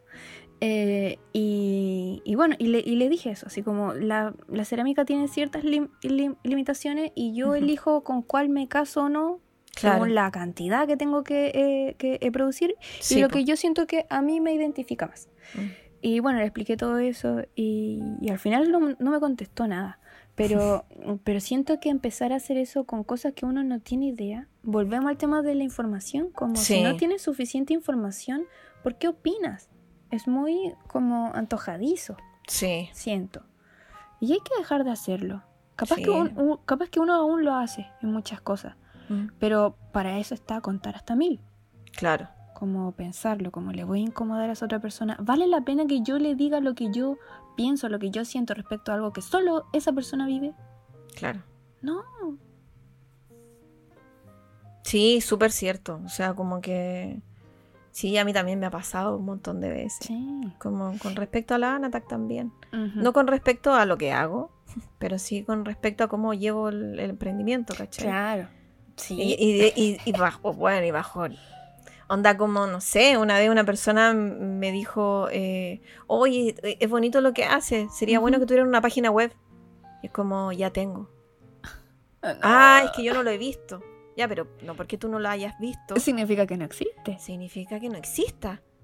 Entonces, y, y me- te las dan como consejo así como, oye, yo vengo a salvarte porque, Sí. bueno, como yo soy hombre y sé de números, ¿cachai? Y es como, eh, es como, eh, amigo, no, no me conoces, ¿cachai? Onda, no conoces el proyecto, no conoces qué es lo que hay detrás. ¿Por, por qué crees que, que necesito un consejo con respecto a esto? ¿Porque tú no lo conoces? Infórmate que al- primero para saber qué es todo lo que Exacto, tiene a lo mejor por no, no, no lo conoces, no porque no estén todas esas otras, eh, ¿cómo se dice? Esos otros recursos, o esas otras, o las páginas, o qué sé yo, o no, hay, o no haya la suficiente difusión. Tú no lo conoces porque a lo mejor, primero que nada, no eres mi público objetivo, Ujú. ¿cachai? Segundo, tú no lo has buscado tampoco. Claro. Porque, ¿cachai? Como que a lo mejor, no sé, pues no te gusta el tejido, no te gusta el arte, Entonces por ahí puede que no lo conozcas, pero. Pero es como raro, es como que. ¿Cachai? Entonces, no sé, la gente le gusta opinar, weón. Sobre todo a los hombres. Sí, eso Nada contra ellos, pero es que puta, desgraciadamente, estadísticamente me pasa más con hombres que con mujeres. Sí, a mí también. De hecho, todas las personas que me han hablado como de, de algo técnico con respecto a mi trabajo, porque yo soy de las personas que anota todo, Mm. anota todo, siempre son hombres. En, Sí. en mi caso, hablo de, Mm. de mi caso. Mm. Y, y mira, en general, eh, lo que me ha pasado, por ejemplo, ahora eh, con el tema de la alergia, porque sepan, amigues que nos escuchan, que yo estoy en, en un proceso de diagnóstico para ver si soy celíaca o no, o si tengo otro problema con el gluten. Llevo mucho rato en esta cuestión. Y, y claro, tuve que parar un momento de, eh, de, eh, trabajar que todavía no lo, no lo retomo así todo, pero eh, decidí como compartir con la gente lo que sucedía porque siento que hay muy poca cultura en cuanto a las alergias alimentarias y Ujú. siempre eres la mañosa. Es como, por favor, amigues, no le hagan eso a ninguno de sus amigues que tenga algún problema con la comida. Incluso si hay algo que no le gusta, no le diga mañosa o Mm. mañoso. En la vida hay gustos y se aplica a todo orden de cosas. Puede que haya gente que no haya probado algo, pero fue porque simplemente no ha llegado su momento en que tenga que probar eso. ¿cachai? Pero deje que viva. Deje vivir, deje vivir.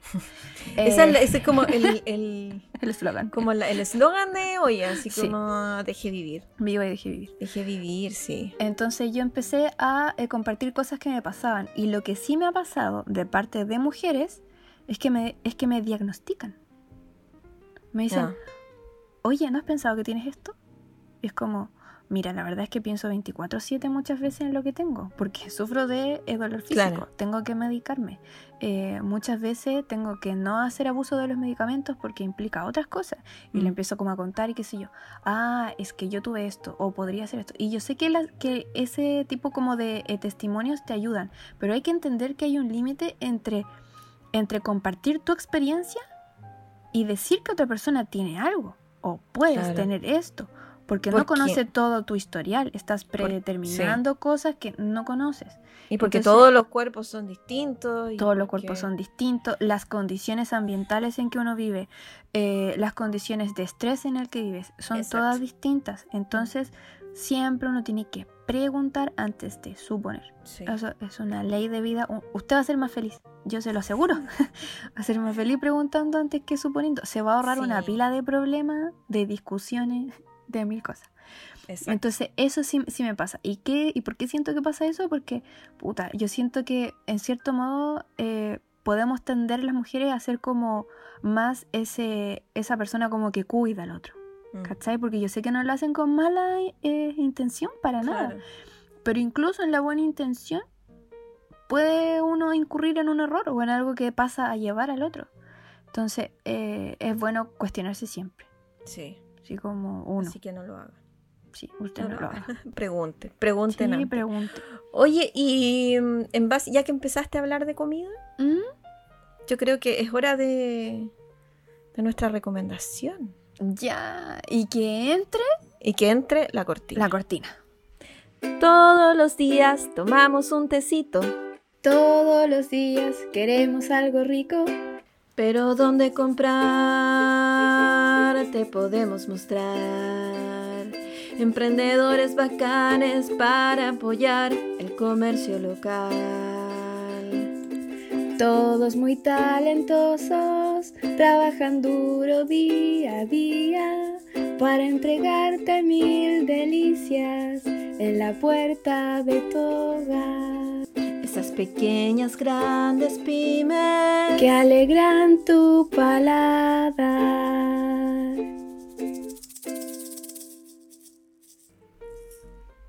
Ya, ahora sí. Ah, qué hermosa cortina, qué lindo. Qué lindo. Sí, qué linda nuestra cortina. Mire, usted puede considerar que el happening lo, lo, eh, hizo mejor, que mucha gente canta mejor, pero lo hacemos con mucho cariño. Sí, en algún momento, nos, aparte que eh, hay que hay que transparentar que Mm. eh, lo hicimos así como cada una en su casa, qué sé yo. Sí, que- porque pandemia. No, yo sé que puede salir mejor, amiga. No, sí, mm, sí o sí. Mira, y esto, esto salió en el primer intento. Sí. Así sí. que algo es algo, ¿ah? algo es algo. algo es Sí, sí. eh, próximamente vamos a tomar clases a distancia con Lucho Jara porque se fue a Estados Unidos. No sé Claro. si cachaste. Sí. Se sí, fue nomás. caché. Sí. Eh, Está bien. Está bien, pues está bien. Todo el rato. Que haga lo que quiera. ¿Qué, qué Si no, uno? si no, digamos que viviera acá en Chile a, a rato es tan bacán. a rato No, a veces pucha, sí, a terrible. veces si yo pudiera arrancarme como él, me- Sí. igual me arrancaría. Sí, igual, un rato que sea. Em, ya, tenemos el emprendimiento destacado de esta, se- de esta semana, Sí.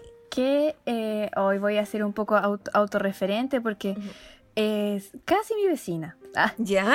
eh, se llama Joana, nuestra destacada de esta semana. Eh, vive muy cerca, es casi vecina, está en el límite entre San Miguel y La Cisterna. Yo vivo en San Miguel. No me, no me vengas a seguir ni a nada. Ah, solo Ah. digo que soy de, la o sea, de, de, Sa- de- De San Miguel. Y andaba en busca de emprendimientos que mm, eh, hicieran pancito con masa madre Ujú. Tantos beneficios nutritivos que tiene para nosotros y encontré a esta hermosa mujer eh, que es vecina y que realmente hace uno de los pancitos que yo he probado que ha sido más rico. Oye, que sé que de solo, bueno, yo vi las fotos y todo. Ajá, Yo sé que tú lo probaste, sí, lo probé. pero tengo unas ganas de, o sea, ya con la pura foto me imagino que deben ser Es muy, muy, ricos. rico. Miren, para las personas que no han comido nunca pancito con masa madre, eh, tiende a ser un poquito más ácido. Y yo las veces, porque yo he comido muchas veces, eh, ahora último he estado probando con trigo porque por el proceso de los exámenes y todo tengo que consumir trigo un, un, eh, periodo, pero eh, eh, tiende a ser seco, pero, pero el de la Joana es como, o sea, tú podés comerte un pan así, o sea, un trozo solo, como que no tenés que echarle nada porque ya, Ya. solito es una maravilla.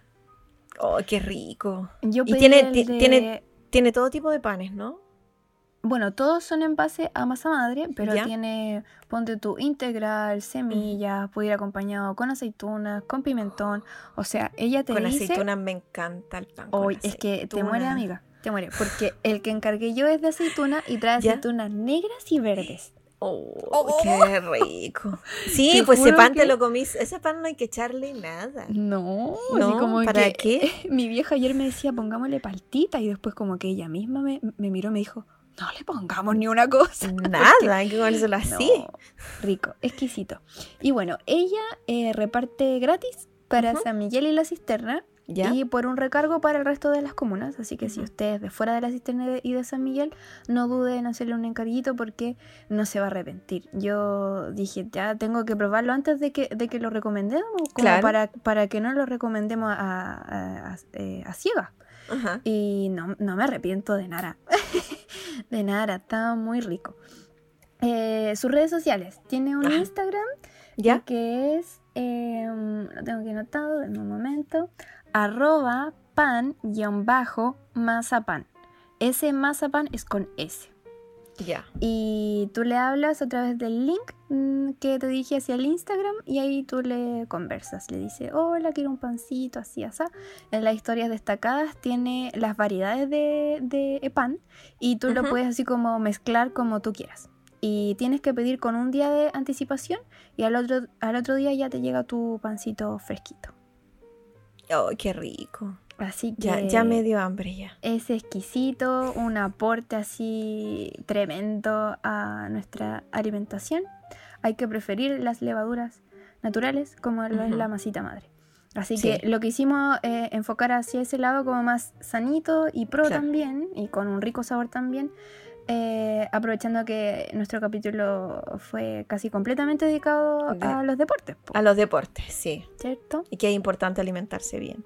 Sí, o Mira sea, que lo está lo diciendo, yo me alimento muy mal. Mira, Pero- no, no, es que sabes qué, yo encuentro que aunque uno no aplique tanto, igual es súper bueno tenerlo como en el discurso, ¿cachai? Porque por último no estáis fomentando a que la otra persona coma como las Sí, reverendas, po. Sí. Por último, no sé.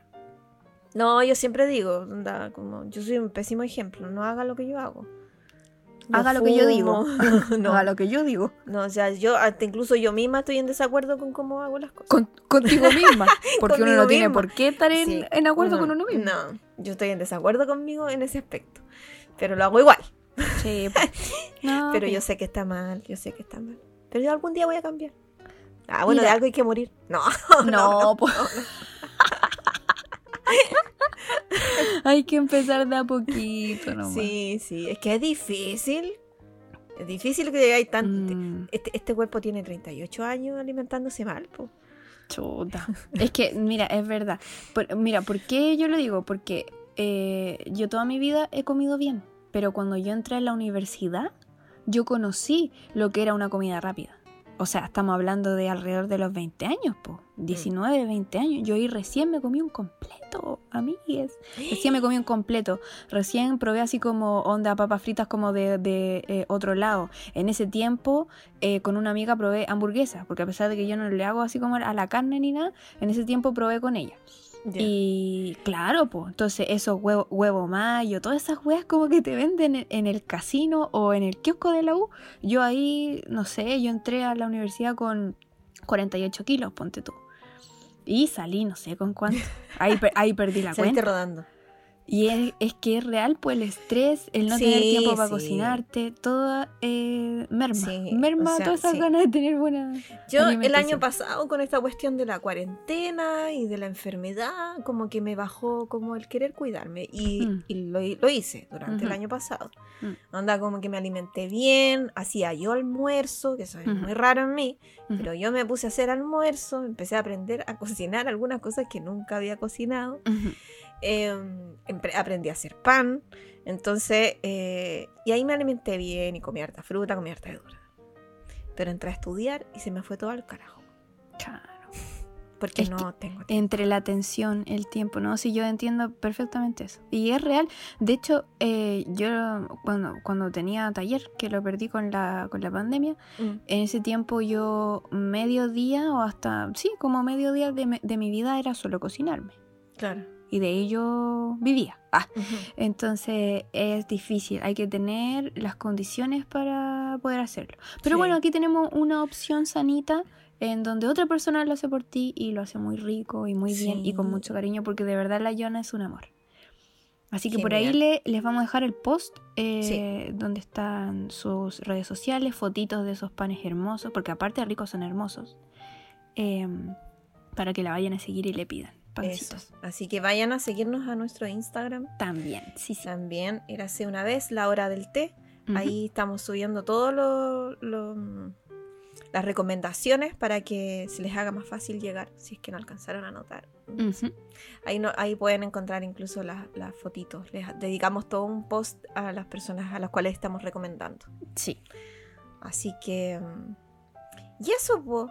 eso sería nuestro... Eso la- sería. eso sería nuestro capítulo de hoy. Encuentro que estuvo Eh, intenso este, sí. este capítulo, pero bueno. O sea, sí, estuvo sí. bueno. Yo soy otra Sí. Nati. Ah, no. Ah, No, pero es verdad, siento que sirve tanto hablar de estos temas como sí, definitivamente. que nos construye como personas mejores, porque, pucha, por último, cuestionárselo ya es un avance. Sí, Sí. sí. Que lo hablemos, que lo conversemos y, y que veamos todos los, los puntos de vista. Ujú. Yo siento igual que siempre falta como ese punto de, de, de vista de esa otra persona que piensa como contrario a ti. Claro. Pero también me pasa que eh, el hecho de que sean cerradas muchas veces no aporta con el, con, con el diálogo, ¿cachai? Sí, como que sí. es Termináis agotándote. O sea, conversar. Sí, es porque, claro, ellos piensan que uno pelea, pero en realidad Mm. el afán de uno no es pelear, es abrir nuevos Es, horizontes. abrirnos a, a discutir el tema. Pero. Pero es difícil, es difícil. Pero Sí, bueno, de a poco. De a Sí. poco creo que hay que. Al menos hay que hacerlo con los más cercanos. Sí, De a poquito. Sí. Con los más cercanos. Y siempre Sí. desde el cariño, chiquillas, porque sí. uno no saca nada con, no sé, ponerle una pistola así en la sien a alguien como para conversar algo. Eso Sí. nunca va a ser una conversación. Uno No. siempre tiene que invitar a la otra persona a conversar A porque conversar. puede que Mm. tampoco esté ni en la confianza, ni quiera hacerlo, y es súper Mm. válido. Eh, siempre pregunte antes de suponer, no sea invasivo en ese sentido Exacto. tampoco. Y son no conversaciones. Sí. Y son conversaciones que podemos tener a la hora de la once. A la hora del tecito, con a la hora tecito. del tecito. Sí, sí. Sí, eso es lo interesante también de la comida de pronto y de la once específicamente. Sí, que nos da como una instancia y que nos reúne y apa- aparte con el entorno, no sé, pues de un tecito, algo no tenso, con algo rico. Sí o sí Exacto. puede ser una buena instancia. Sí, definitivamente.